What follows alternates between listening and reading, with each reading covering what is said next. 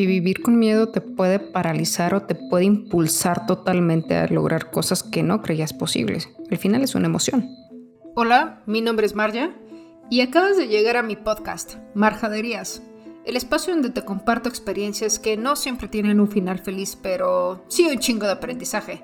Hoy te quiero compartir cómo caminé sobre brasas calientes, pero me siguen dando un chingo de miedo las ranas.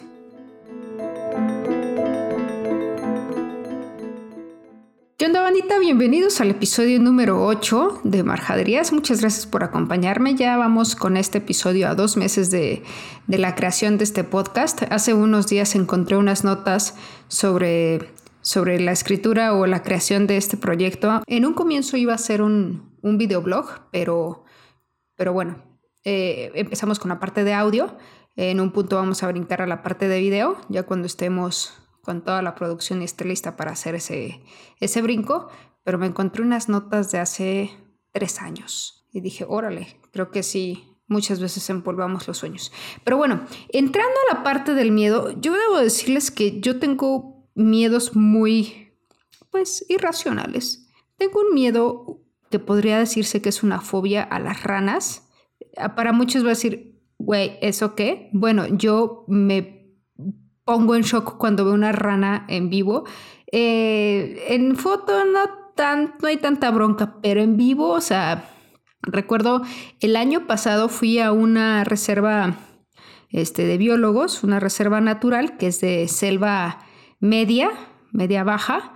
Y, y bueno, dentro de esto, pues obviamente había bastantes ranas, pero había unas ranas sapos rey toro de la selva mágica que eran como el tamaño de un conejo adulto. Neta, hubo un día que yo sí dije, ya no puedo con esto. Amaba, fuimos por un proyecto con nuestra bióloga de cabecera, la doctora Jaguar Landy. Un abrazote, Landy. Hubo un día que salimos a unas cuencas a hacer unas revisiones de, de agua y yo venía tan cansada, neta, así tan madreada, Habíamos caminado bajo la lluvia, habíamos subido muchísimo, que neta ya las ranas era mi menor preocupación del cansancio, del hambre y demás, porque también había víboras, este, o bueno, serpientes, había marabuntas, así como esas hormigas gigantescas. O sea, sí era así como de ya lo único que quiero es llegar a comer y no romperme una pierna en la bajada de los senderos, ¿no? Entonces, eh, mi miedo dejó de ser como una prioridad para mí cuando realmente mis necesidades más fuertes eran las de pues llegar bien y comer. Era como más sobrevivir. ¿Por qué? Porque el miedo realmente a la rana pues era algo que al principio me frenaba, pero ya después era así como, ah, ya. O sea, tengo que sobrevivir a esto y la rana no me va a hacer nada. Aparte yo cargaba con un super machete. O sea, no es como que fuera a matar a la rana, pero agradezco que Landy iba delante de mí y Landy, si había una rana gigantesca, nada más la movía con la pata o me decía, o sea, con su pie, no, perdón, con la pata. O sea, le daba un pequeño patincín, pero no, no les pegaba. Este, perdón, si mi sobrina me escuchara, me diría, no son patas, tía Mar, ya son pies. Eh, pero mi, este, la bióloga Landy nada más este, me decía, oye, por aquí hay una ranota, ¿eh? Yo así de, ah, ya, mejor le saco la vuelta y pues no pasa nada, ¿no? Pero ese era un miedo muy tonto para muchos y también en un punto para mí. La única manera de que pude salir de eso fue afrontándolo. Y es una de las maneras en que los miedos pueden pues evitarse, ¿no? O puedes empezar a combatirlos. Sin embargo, hay distintos miedos y de diferentes niveles. No sé por qué le tenemos tanto miedo a la vida adulta, si realmente ser adulto ni siquiera te das cuenta cuando empiezas a ser un adulto. Hay gente, o sea, te puedes decir por la edad, pero yo conozco personas que pues tienen un, más de 25 años y siguen viviendo con sus papás. No es reproche, solo es una observación. Y podrían comenzar ya una vida adulta y no lo hacen o lo hacen dentro de la casa de sus papás y eso significa que puedes o no ser adulto. Eh, por ejemplo, le tenemos miedo y pavor al SAT y ni siquiera sabemos bien cómo se maneja el SAT y a lo mejor ni siquiera tenemos que conocer a profundidad al SAT, solo tener una gran contadora, gracias a mi contadora que me ayuda mucho con las situaciones del SAT que muchas veces yo no entiendo me pongo a investigar, pero pues nada más como contexto general, pero siempre hay gente especializada en lo que nosotros de cierta manera, entre comillas, tenemos ese miedo o esa emoción de miedo. Hay distintos tipos de miedos. hay los miedos que son un poquito, pues, internos, hay los miedos que son más externos o de factores externos, y hay los miedos que vienen desde el subconsciente. En los de pues de los factores externos es lo que creemos que nos va a hacer daño desde afuera. Los internos muchas veces son como más imaginativos y, y, este, y no necesariamente es de algo que nos vaya, por ejemplo, el miedo a la oscuridad. Ese es un miedo interno y un poquito irracional porque es así como que, ¿por qué te da miedo a la oscuridad? Pero lo puedes externar al decir, ¿sabes qué? Pues me da miedo la oscuridad en un callejón pues vacío a altas horas de la noche en una colonia, una zona peligrosa y además soy mujer. Creo que a, mí en lo personal me da miedo ser mujer en México. Es una patada en la cara. O sea, y, y, la gente no se da cuenta en el caso de muchos hombres o de ciertas algunas mujeres de realmente lo que es vivir con miedo. Y creo que por eso muchas eh, decidimos a lo mejor marchar el, 8 de marzo o decidimos alzar la voz en ciertas situaciones este, que sabemos que no son justas, porque es, muy cansado vivir con miedo. Pero tu miedo no es mi miedo y mi miedo no tiene que ser el tuyo. Entonces, eh, eso es, un factor y una emoción bien extraña. Por ejemplo, pues los animales también tienen miedo. Yo tengo dos perras, a Sirius y a Tuna, y a Sirius le da un pavor los truenos y a Tuna le dan igual.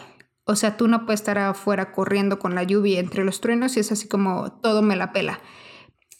Eh, el miedo es algo es una emoción que se encuentra, se supone, en el sistema límbico. Ya habíamos, que ya habíamos platicado en un podcast del cerebro de la parte límbica, que es donde están todas las emociones. Y es pues una, es un mecanismo de defensa de cierta manera. Eh, y el miedo está en todas partes y como lo queramos interpretar. Está desde la parte de que nos puede ayudar a, a, a sobrevivir a alguna situación de peligro, como nos puede frenar y paralizar en alguna otra. Por ejemplo, las personas que tienen miedo a hablar en público o las personas que el miedo los impulsa a, no sé, levantar un coche, por decirlo así, las mamás con la adrenalina y todo el miedo a que se muera. Se dice que la única de las maneras para resolver el miedo es confrontándolo. Obviamente en ciertas situaciones se necesita terapia y todo lo que yo les diga recuerden que tienen que someterlo a un juicio y también seguir consultando profesionales en el esquema de miedo. O sea, es como, creo que hay un dicho que dice el burro era disco, lo hicieron, una onda así, pero hay, miedos que conforme las experiencias se pueden volver totalmente un peligro hasta para la persona y pueden desatar hasta en ataques de ansiedad o en algunos otros este, trastornos y demás. Entonces, el miedo es una, por decirlo así, una herramienta, imaginemos, que podría destruir o podría construir pero la única manera es confrontarla y la herramienta para saber cómo usarla. Les voy a contar una experiencia que tuve hace aproximadamente unos cinco años. Eh, a lo mejor suena un poco mamona, pero es la experiencia que recuerdo de cuando mi miedo, pues, se transformó, ¿no? O una de las experiencias. No es nada trágica, así que relájense con su morbo. Eh, yo tendría algunos 27, 28 años y fuimos a Los Ángeles a conocer a unas conferencias de un coach de estos super pro que se llama Tony Robbins. La verdad el tipo es un buenazo para lo que hace, ¿no? Entonces fue así de, oigan, vamos a Los Ángeles, unas amigas, gracias a, las Pérez Asensio que, que me llevaron ahí a regañadientes, porque la verdad es que no me gustan mucho los coach, pero ese, ese vato me dejó muy callada. Él tiene un sistema muy particular, que es ir bajando todas las barreras y todas las emociones desde el subconsciente para empezar a meterte más y más información, para empezar a transformar como tu pensamiento, tu vida y todas estas cosas que queremos hacer todos, ¿no? Entonces, eh, la tarea final, éramos, no les miento, yo creo que unas 10.000 personas en ese, en, esos en ese auditorio, en un auditorio gigantesco, era como si estuviéramos en un concierto. Este, nosotros estábamos casi, casi, pues sí, estábamos en la zona de los VIPs, de los VIP. Este, y la verdad es que la prueba final, entre comillas, eh, en el programa se llama los fireworkers, que son como los caminantes del fuego, por decirlo así. Suena hasta como de Game of Thrones. Entonces, te decía que todo lo que tú pensaras podrías hacer lo posible que tu cuerpo estaba diseñado para pues cumplir cualquier cosa, ¿no? Entonces, en este caso, la prueba final para ser un fireworker era caminar sobre brasas. Sí, así, caminar sobre brasas calientes, al rojo vivo. Y pues ahí tienen a la estúpida de Marcia a sus 27 años así de, sí, yes, hey, yes, we can, blah, blah, blah. Y yo así en una locura y en un éxtasis que nos llevaron a un estacionamiento gigantesco, así gigantescos esos estacionamientos que son unas planchas grandísimas de, de los gringos, ya saben, y todos a oscuras. Y todo el estacionamiento no se veía nada, solo se veían caminos de brasas calientes. No te dejaban de llevar celular, no podías llevar cámara, no hay evidencia de esto, más que un pin. Tengo un pin de ese curso y un libro. Y me encantó porque la imagen era así, no les miento, como unas 30, 50 estaciones de brasas calientes donde todos teníamos que pasar y caminar. Entonces, obviamente la gente estaba muy preparada y nosotros estábamos en un estado mental súper de éxtasis. Entonces la adrenalina la traíamos a todo lo que daba y era como la parte del cierre del evento, ¿no? Eran, yo creo que unos dos metros de distancia de largo el camino. No era tanto, sí, eran como dos metros que teníamos que caminar, o sea, llegar al otro lado. Y este, había extintores, había, digamos, este, ambulancias, todo preparado por si alguien pues, se quemaba de más, ¿no? Hay un capítulo de The Office que hacen esa dinámica y está, está muy simpático. Pero bueno, este, entonces ya vamos así, ta, ta, ta, y yo así de chale, o sea, me da miedo, pero si estoy viendo que todo lo están haciendo y todos están confrontando su miedo, después lo racionalicé. En ese momento, claro que no lo estaba racionalizando al 100. Dije, bueno, ¿qué es lo peor que puede pasar? Que me queme las patas y que demande a los gringos y me den mucha lana. o que no pase nada, que me queme los pies y no pueda caminar durante un rato y después se me curen y ya, ¿no? según yo. Este, para no hacer el cuento más largo, pues nada, simplemente caminé. No sé, o sea, creo que era más el estado mental. Además, los pies siento que tienen como una capa de piel un poco más gruesa como San Juanera. Entonces caminamos, atravesé y claro que pues obviamente yo estaba en todo este eh, esta adrenalina de la explosión de la tacha del puedo hacer cualquier cosa que al final salimos. Pero este es un ejemplo de cómo el miedo al confrontarse lo transforma el cuerpo. Hay unas historias que cuenta este guionista Arriaga de cómo tenía el desarrollo de sus personajes, personaje Vulcan y este personaje Hipólvora. El, el personaje, bueno, habla de la construcción de estos personajes. El volcán es ese que explota y el pólvora es este que pues da como un chispazo y que a lo mejor sigue una línea y el volcán es como que está pasivo, pasivo, pasivo y de repente explota y arrasa con todo. Y platica la historia de una chica que había sufrido por una serie de eventos desafortunados durante una semana y muy, muy, muy desafortunados, muy lamentable. Y que pues en el último momento, donde creo que tiene, se confronta a un agresor, le brinca al agresor y creo que le muerde la oreja y si me parece se la arranca o, lo deja muy mal herido, ¿no? O sea, en este le llama el personaje Volcán porque pues fue como muy, muy despacio, ¿no? Entonces eh, había estado tan, tan atacada que pues de repente truena y hace ese, ese acto, ¿no? Búsquenlo por YouTube, se llama personaje Volcán Pólvora. Entonces, platica mucho sobre, sobre esa parte y, pues obviamente es como el hartazgo del miedo, ¿no? Y creo que lo vimos con el tema de la combi, de los vatos del asaltante de la combi. O obviamente al inicio había como este miedo, pero después fue una reacción en la de que el miedo se confrontó y bueno, se convirtió en una bomba muy violenta. No estoy a favor de la violencia, pero creo que sí en ciertos casos es necesario defenderse. Estoy a favor de que las personas nos tengamos que defender. Sin embargo, pues es un poco contradictorio, ¿no? Entonces, e, e, en este personaje brinca, pues le mocha la oreja, como sea, pero lo que hace es confrontar el miedo. Y eso es algo bien cabrón que muchas veces no queremos hacer o nos detenemos a hacer. Desde el hecho, yo recuerdo compañeros en, en la licenciatura y en la maestría, que la verdad es ponerlos a hablar en público, exponer, era un, una tortura. O sea, los veía sudar, se les quebraba la voz, estaban a punto de llorar, o sea, era un pánico. Y, se dice que el, miedo también está relacionado con la baja autoestima y con el ego. O sea, con la baja autoestima de no creer y no confiar en lo que te pasa a salir o lo que eres capaz. Y con la parte del ego en la que a lo mejor por miedo al que dirán o por, bueno, eso es parte de autoestima. En el ego, por ejemplo, en el tema de eh, de no querer pedir ayuda o de creer que somos capaces de todo y arriesgarnos o no arriesgarnos a algo es como muy determinado. Y, creo que en la vida adulta es como muy común.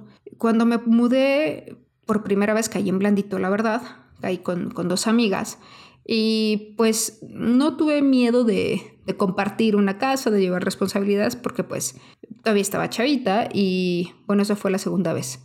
Este, pero pues dije, bueno, estoy con ellas y no hay como, pues si algo se me atora, pido ayuda, ¿no? Pero cuando me fui a vivir sola a un DEPA, honestamente me daba miedo a veces hasta dormir. Decía, si alguien se mete a mi casa o al DEPA, ¿qué puede pasar? A la fecha sigo tomando mis precauciones. Sigo viviendo sola, ahora en una casa. Tengo ahora dos perras, pero no significa que deje de tener miedo de ciertas situaciones. Y es un miedo de cierta manera a futuro, un miedo racional pero no siempre está como constante. O sea, trato de no pensar o no, este, eh, no sentir ese miedo, analizar realmente de dónde viene y tener las precauciones desde el botón de pánico, desde las llamadas este, seguras, desde el tener a mis perras, de tener algo para protegerme, eh, de tener seguros extra, etcétera, etcétera, etcétera, ¿no? Y, y esto por el hecho también de ser mujer. Este, y creo que muchas mujeres que viven solas o que viven con alguien más lo entienden, o que vas subiendo tú a tus escaleras a tu casa de pasola también lo entiendes. Pero hay distintos tipos de miedos. Está también la parte del miedo al fracaso. Eso es bien curioso, porque ni siquiera está pasando algo cuando creo que más que tenerle miedo al fracaso, le tenemos miedo al éxito, como, sin miedo al éxito, papi. Así. ¿Por qué? Porque es más fácil lidiar con, algo que salga bien. Y, el miedo es un miedo, digamos, entre comillas, que puedes manejar, que es de cierta manera positivo. Pero este, esta parte del miedo a ser agredido es muy complicado. Y el miedo a ser adulto es un miedo totalmente irracional porque ni siquiera sabes a qué le tienes miedo. Entonces, la única forma de, vencer el miedo es confrontándolo. O sea, no va a pasar nada. No eres la única persona que tiene que ir a contratar la luz no eres la única persona que tiene que ir a contratar el agua. No eres la única persona que tiene que ir a dar su cara de no entiendo nada en el SAT. Y esa es la parte del ego. A veces es como, pues no voy a decir que no entiendo algo porque pues, ¿qué van a decir de mí, no? Así, entonces llegas al SAT y según tú lo sabes todo, pero es así como, de verdad es que he llegado al SAT y he dicho, oigan, no entiendo un carajo qué es esto, esto, esto y esto, y me están pidiendo esto, esto y esto y esto. ¿Cómo se hace? o con quién lo puedo hacer. Y me ayudan. Pero siempre es como la claridad de decir, pues voy a confrontar esta, este miedo a, al SAT. Y ojo, yo siempre anoto todo lo que me dicen palabra por palabra. Para después llegar con otra persona y decir, pues me pidieron esto y esto y esto, que para hacer esto, esto y esto. Y, y, se lo repito a la persona mismo del SAT o de algún otro servicio para ver si entendí bien la instrucción de lo que debía de hacer, ¿no?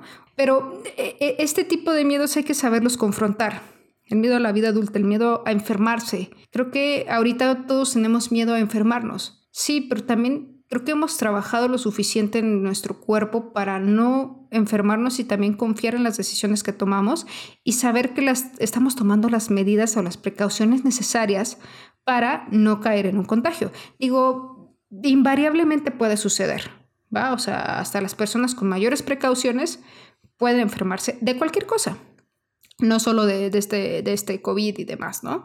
Pero es súper importante el que le hagamos frente a las situaciones. Eh, en la medida de lo posible. O sea, no, los obligo a que digamos, ay, sí, tienes que ir a preguntar o tienes que confrontar a tu agresor o tienes...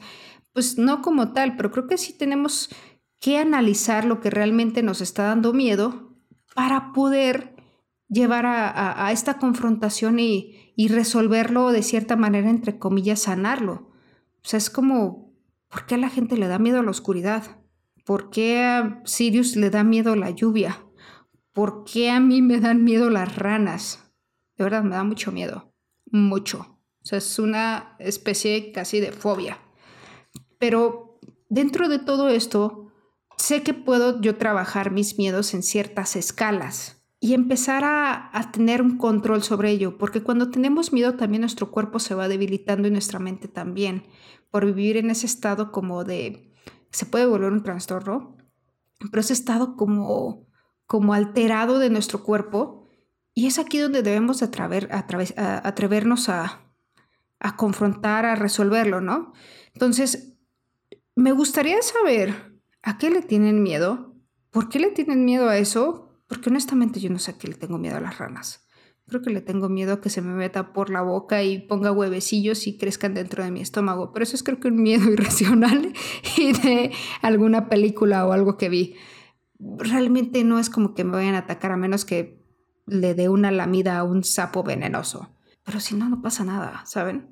Eh, miedo a la oscuridad tampoco. Es cuando me encanta cuando la gente tiene miedo de lo que ven sus perros. Es como, chale, Sí, el miedo nos, está, nos sirve para mantenernos alertas, pero también nos puede paralizar. Entonces, creo que es muy importante que hagamos consciente lo que nos da miedo y saber cómo poder resolverlo.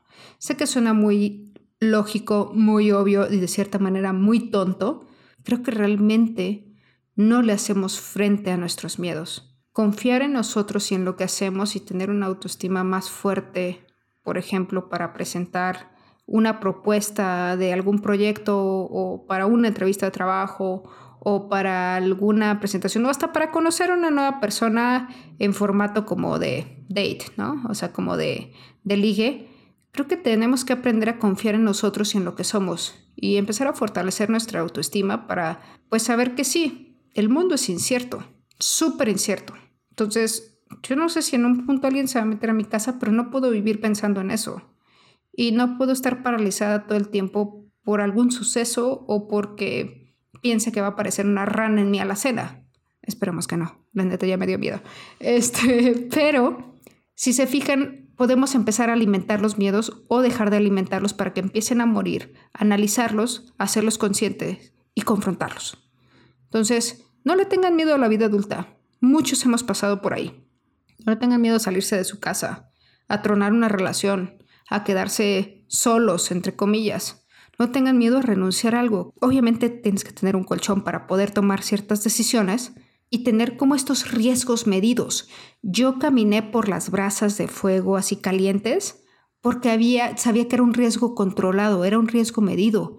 Yo sabía que si algo pasaba y había gente que me pudiera auxiliar, pero yo no me metía a una colonia, a un lugar en la noche donde sé que el riesgo es más alto y que aunque no debería, porque pues no debería pasar eso en México, que podía correr yo cierto peligro. Entonces no me expuse, al igual que no me expongo si estoy súper ebria a manejar.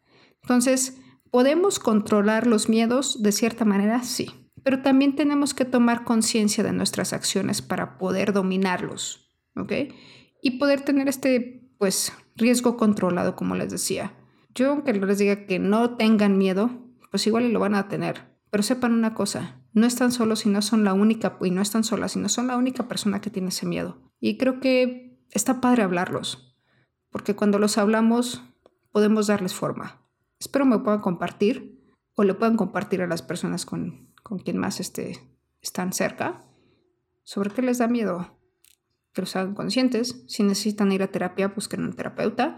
Pues traten de trabajar en ello porque la neta los miedos los pueden paralizar y los pueden chingar grandes oportunidades. Pero bueno, con eso terminamos el podcast de hoy. Eh, les mando un abrazote con mucho, mucho amor y todo, todo, todo lo que me sobra. Pásenla chido. Y nos vemos el siguiente lunes. Chao.